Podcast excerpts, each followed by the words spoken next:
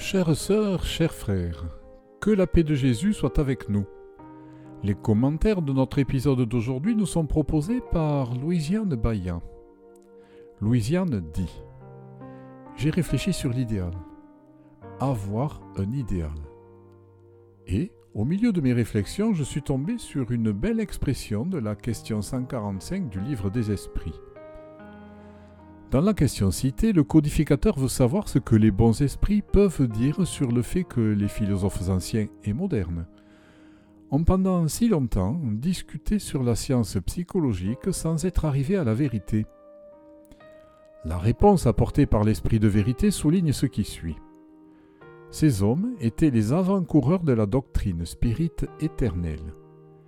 Les esprits approfondissent un peu plus la réponse. Cependant, ce que nous voulons souligner, c'est l'expression les avant-coureurs de la doctrine spirite éternelle. Cela ne révèle-t-il pas un idéal?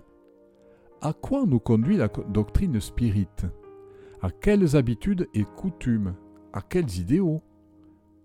Avoir un idéal, c'est bien plus qu'avoir un but. Il y a beaucoup de gens qui semblent vivre sans l'un ou l'autre, et dans ce cas, c'est une vie sans signification, sans aucun sens et l'individu dérape dans le vide existentiel. La définition d'un idéal de vie n'est pas toujours donnée de manière claire et consciente, et pour autant que soit pris en considération l'environnement, la famille, la génétique, les circonstances politiques, sociales, et tous les autres facteurs qui caractérisent l'entourage de quelqu'un, c'est justement à partir de ce quelqu'un que la Providence construit l'idéaliste et l'idéal qui ira ajouter des points positifs à l'humanité qui a besoin de progresser, de devenir meilleure. Les idéalistes ne sont pas des gens naïfs, ce sont des êtres lumineux qui devancent les hommes ordinaires pour leur montrer les chemins de la libération, les chemins de l'amour, du courage pour construire un monde meilleur et une humanité plus honorable, plus digne, plus heureuse. Dans de nombreux cas, des pensées viennent par intuition, convainquant la personne qu'elle a quelque chose de spécial à faire visant à améliorer la qualité de vie de la communauté. Ce quelque chose de spécial peut appartenir au domaine de la conscience, de la littérature, des arts, de la politique, de la foi, de la solidarité, etc.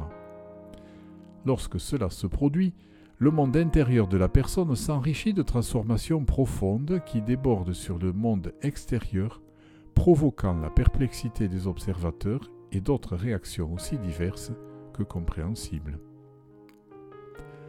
L'idéaliste peut apporter de façon innée une matrice sur laquelle se moule une personnalité pour accomplir un destin, pour expérimenter dans la vie quotidienne l'idéal qu'il a choisi de vivre.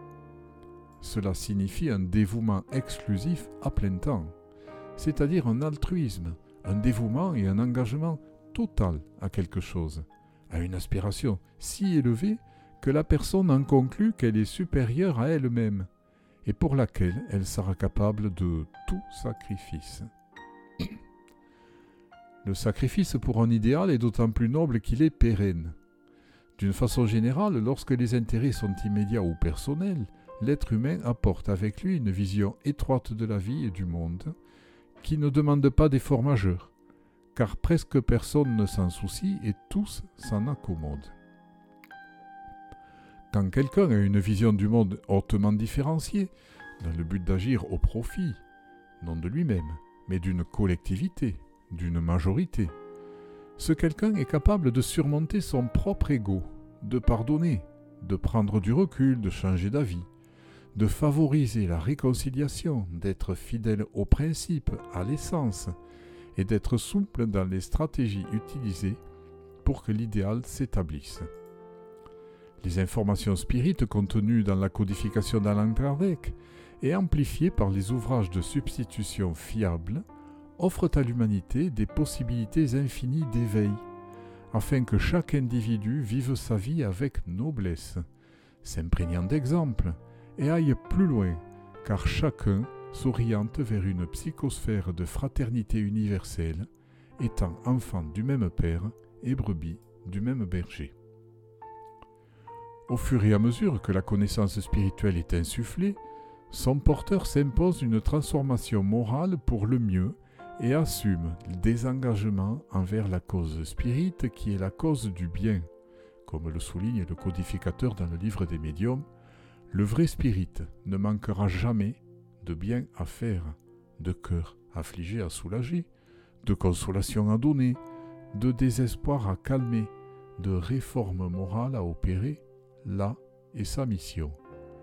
Là aussi, il trouvera sa véritable satisfaction.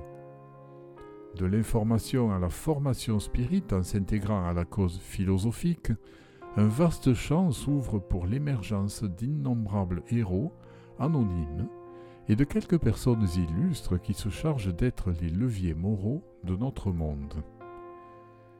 Si les idéalistes non spirituels ont déjà fait et font tant de progrès, qu'attendons-nous pour vivre plus intensément ce que nous enseigne la doctrine spirite éternelle, en faisant de celle-ci notre idéal de vie Allons ensemble, mes frères, en vivant sincèrement les principes spirites dans nos relations les plus intimes et en apportant au monde notre contribution à partir des enseignements de la doctrine éternelle. Avec une immense gratitude dans mon cœur, je vous salue fraternellement et je vous donne rendez-vous au prochain épisode de Café avec Spiritisme.